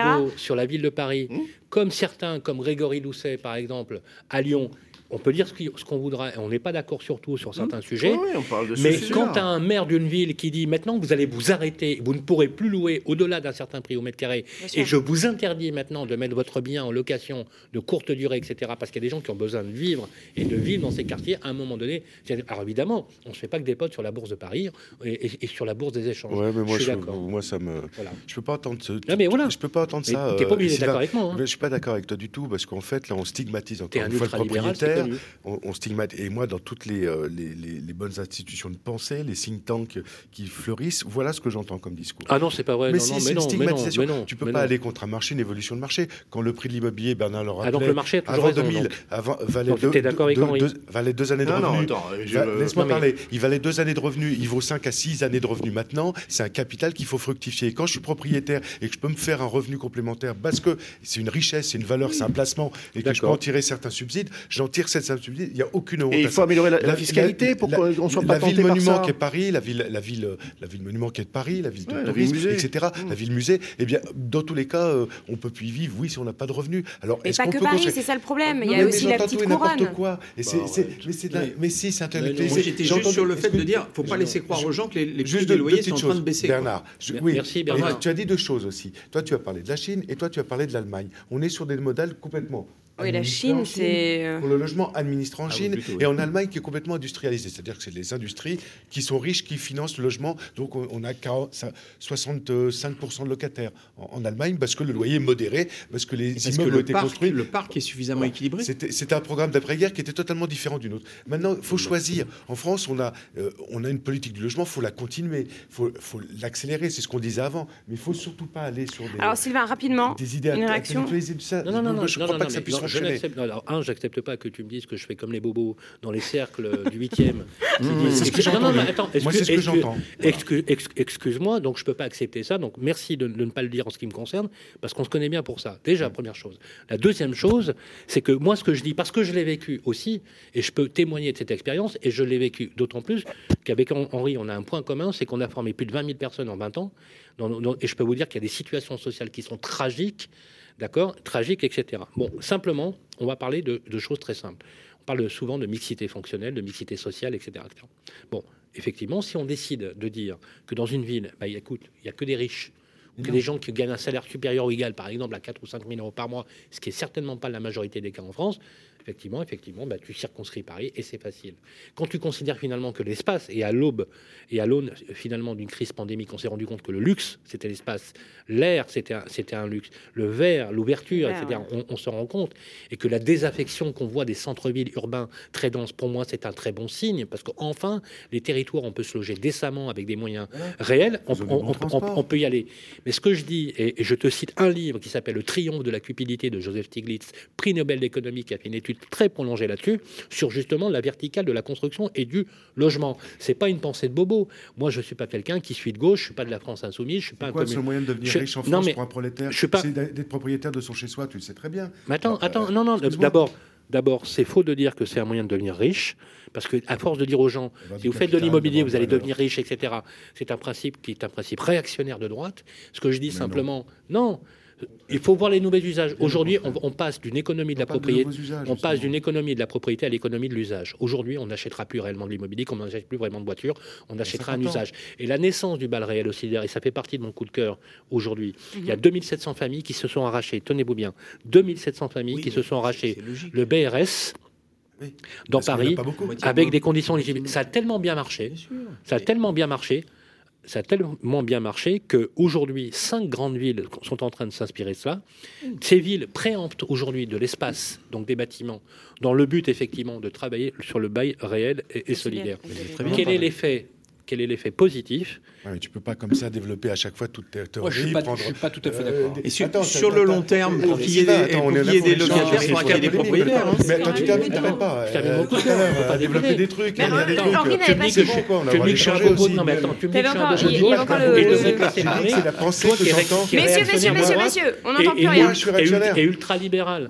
Moi, Je veux dire, voilà, moi qui pensais que On tu va étais un terminer sur ce départ, sujet. T'as bien changé depuis. ah ben, voilà. je suis surtout sauf réactionnaire et libéral, tu le sais très Alors, bien. tu te rends compte de ce que tu dis non, Mais ce Franchement, que je dis simplement, on en a parlé la dernière émission, c'est qu'effectivement, on pourrait peut-être réserver dans ces grandes métropoles des places d'habitation pour certains services qui sont indispensables à la ville, on l'a bien dit, donc pour ceux qui n'avaient pas les moyens de se le payer. tu sais quoi? Maintenant, tu ne peux pas aller contre ça, tu ne peux pas aller contre l'air Tu sais du quoi? temps, simplement. Tu sais quoi? Je suis pas d'accord avec toi.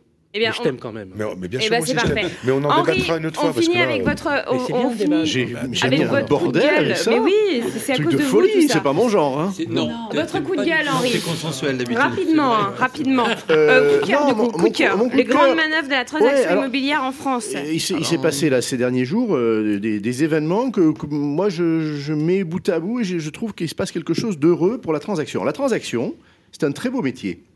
Euh, je parle de la, de la vente en l'occurrence. hein. La transaction juridiquement c'est aussi la location. Là je parle euh, essentiellement de la vente. C'est un métier très difficile et c'est un métier qui euh, est moins valorisé si on parle de fonds de commerce que la gestion.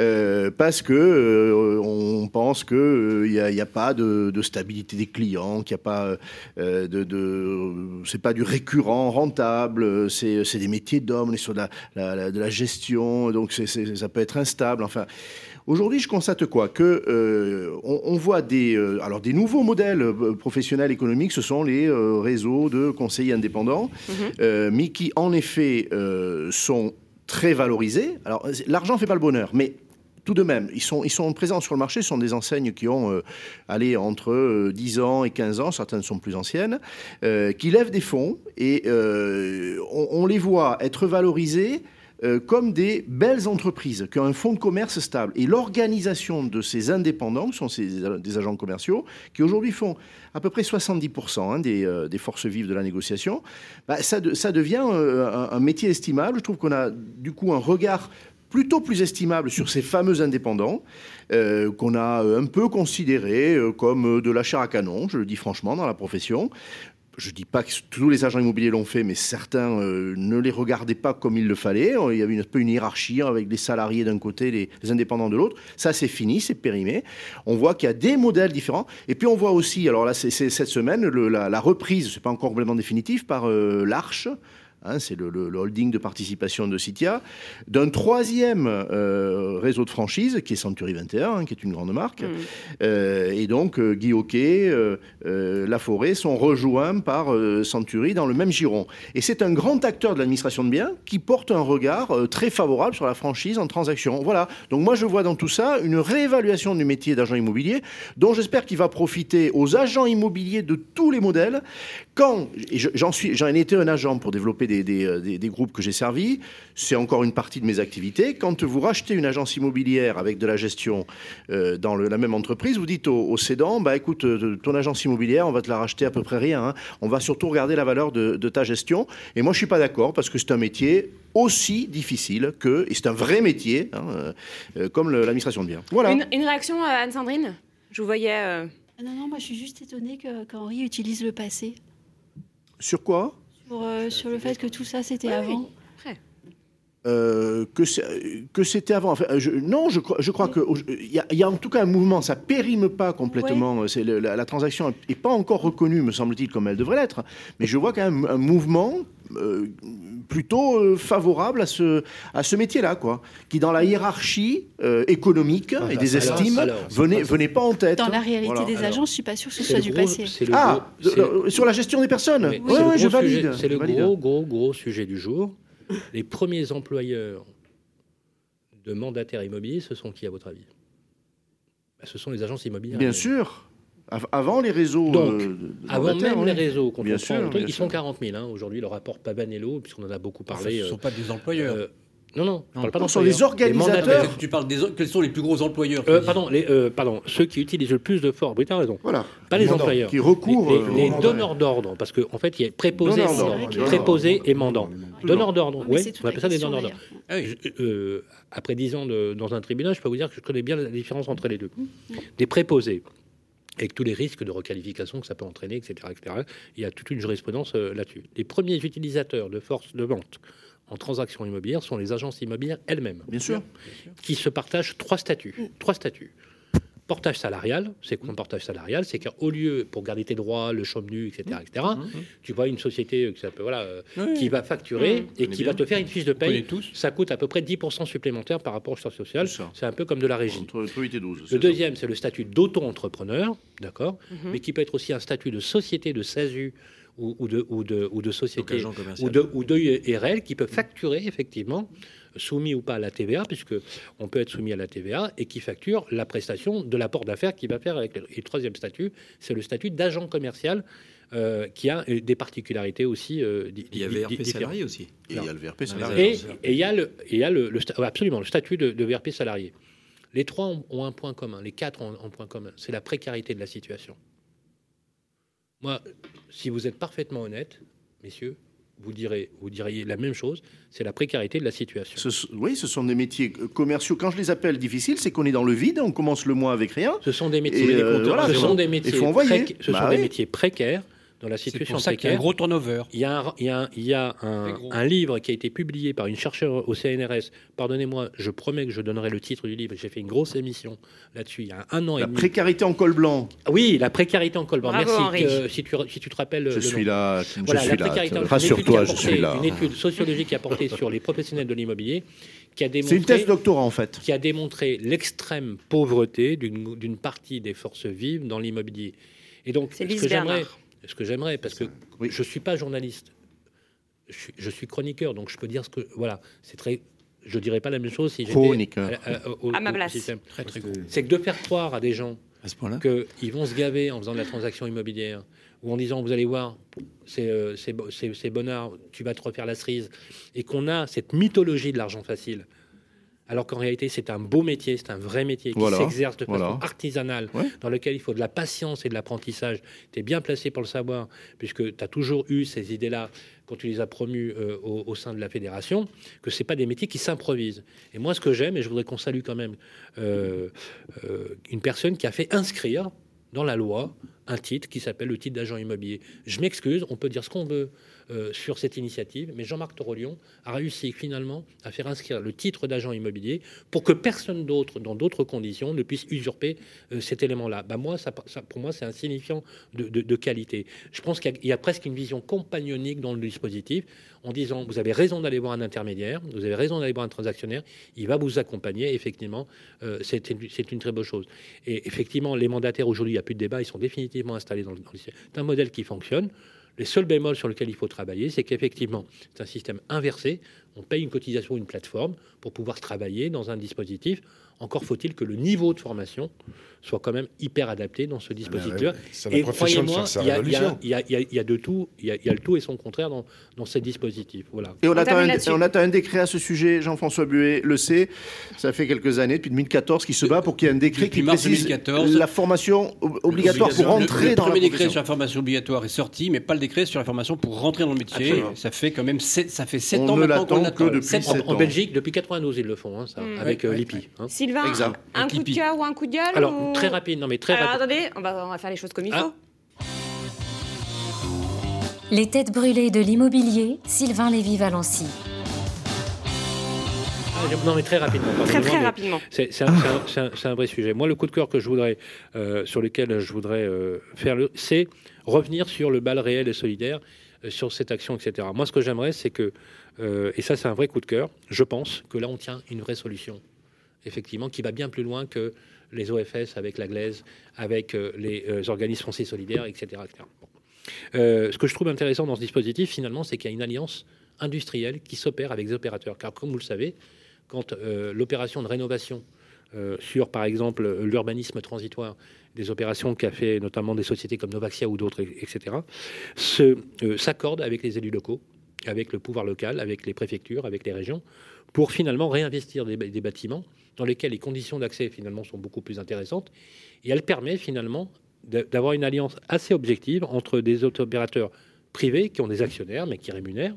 Je prends le cas par exemple de la société Novaxia qui vient de créer un fonds d'investissement euh, en unité de compte qui permet finalement d'aller sur ce type euh, de registre. Voilà, ça c'était mon coup de cœur. Et mon coup de gueule, c'est le DPE. Voilà.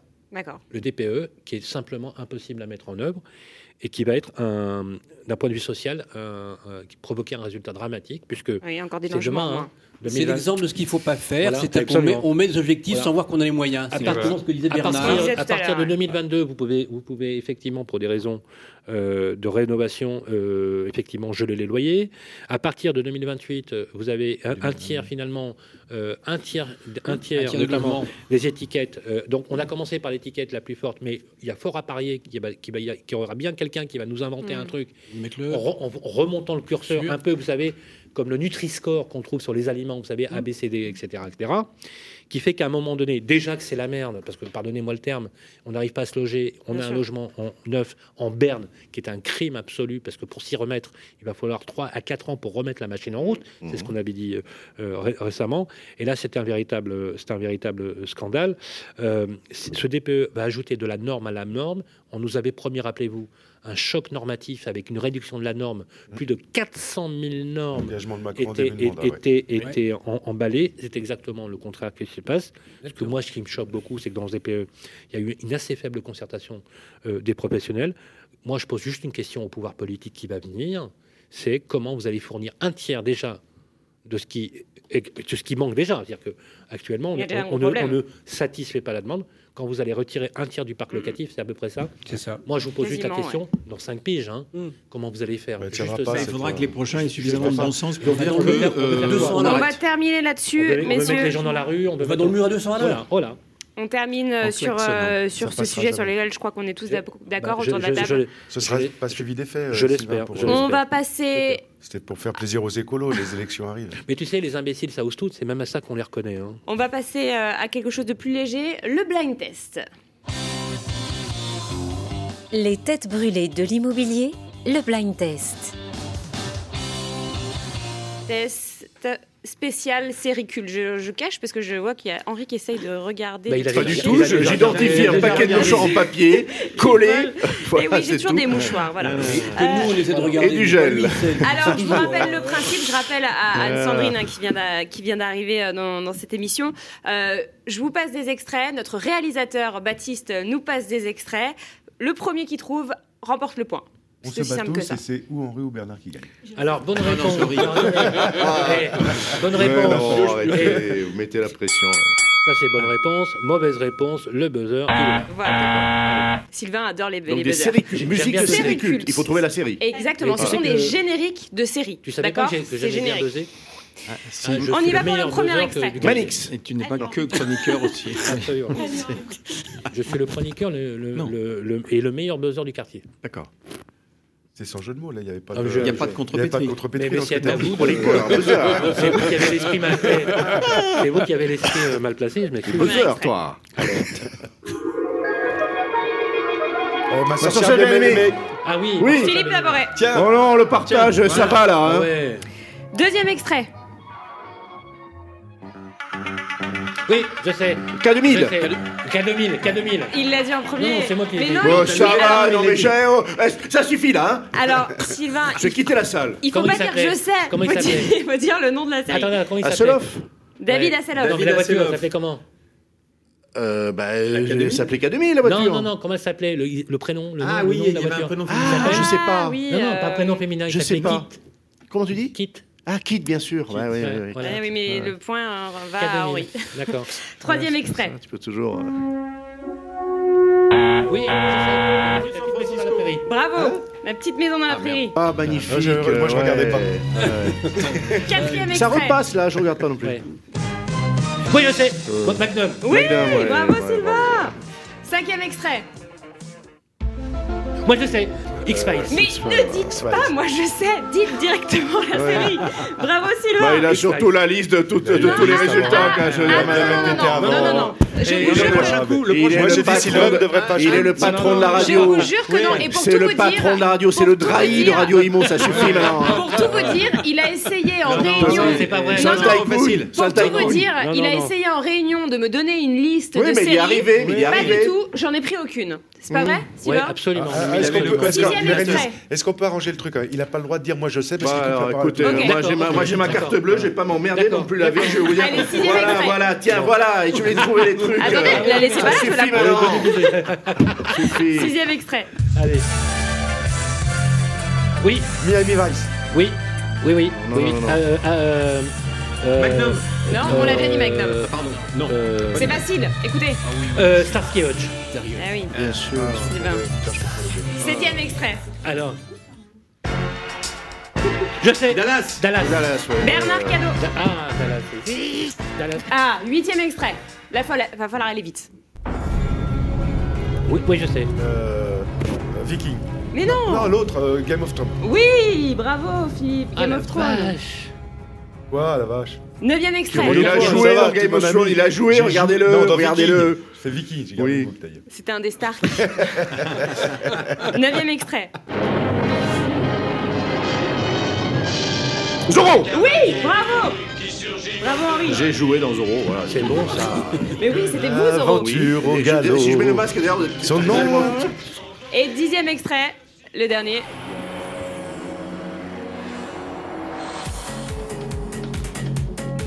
NCIS. Bravo oui. Ah oui, Henri Ah la vache. Euh, Henri, regardé encore 3 hier soir, points. Philippe, 2 points. Bernard, perdu. 1 point. Et Sylvain, 4 points. Ça Ouais, se joue trois, Ah, mais là ah, Mais arrêtez Mais arrêtez.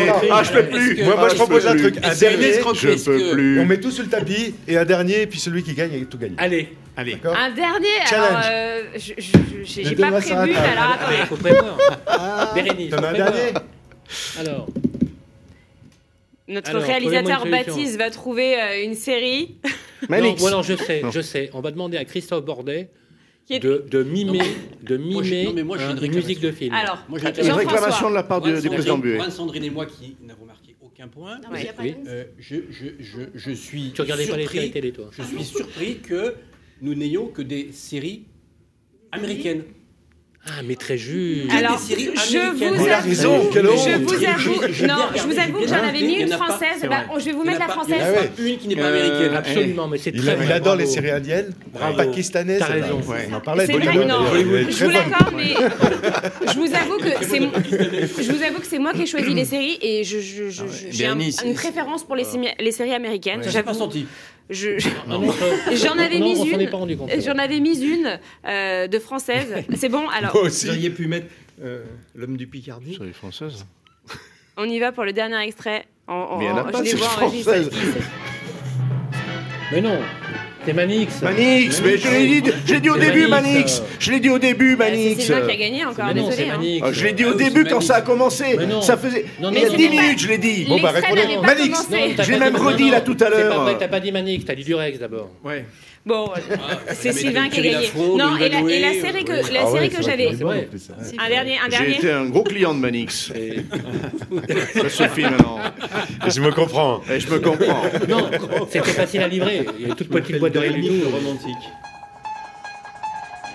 Le docteur David Banner, biophysicien, cherche le moyen Hulk. d'étudier les forces latentes Hulk. que chaque homme Hulk. Oui, c'est ça, ouais, c'est- il a raison. J'ai- j'ai- Oui, c'est ça. Oui, euh, c'est euh, désolé, je ne regardais pas cette série. Oui, c'est. Hulk. Avec Bon. Bill Bixby dans le rôle qui est. On continue, allez, on s'en fiche. euh. C'est marrant comme on peut rester des heures avec Mais on est avec le patron de la radio. Non, mais il a qu'à nous redonner une heure et puis c'est terminé. on Allez, continue. on termine cette émission. Mais ça sert à quoi d'avoir le patron de la radio sur On le plateau si on est à la montre comme ça là il- En plus, l'autre patron, il est de, l'autre côté là. Business plan, tu dis quelque chose il y a hein deux patrons. Oui. On, termine cette émission là, je crois que. Bon. Oui, ça se dégrade. Non, mais- Gagnant Maintenant, du, on du change- blind test. Merci.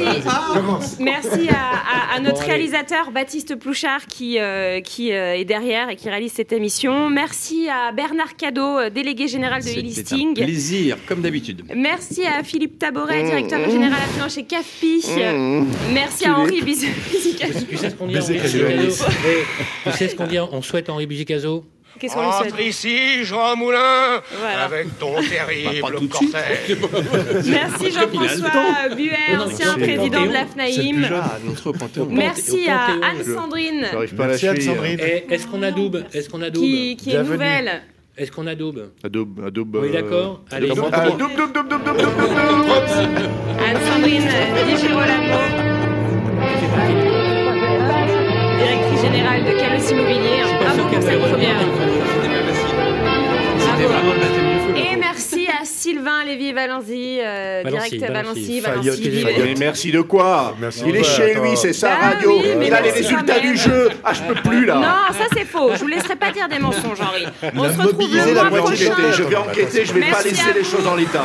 On se retrouve le mois prochain pour euh, un nouveau numéro des Têtes brûlées de l'immobilier sur Radio Imo. Merci, Évidemment, ce Bérénice. podcast Merci, est à Bérénice. Au retrouver revoir, sur le site internet et l'application Radio Imo. Merci, Bérénice. Merci messieurs. Au revoir.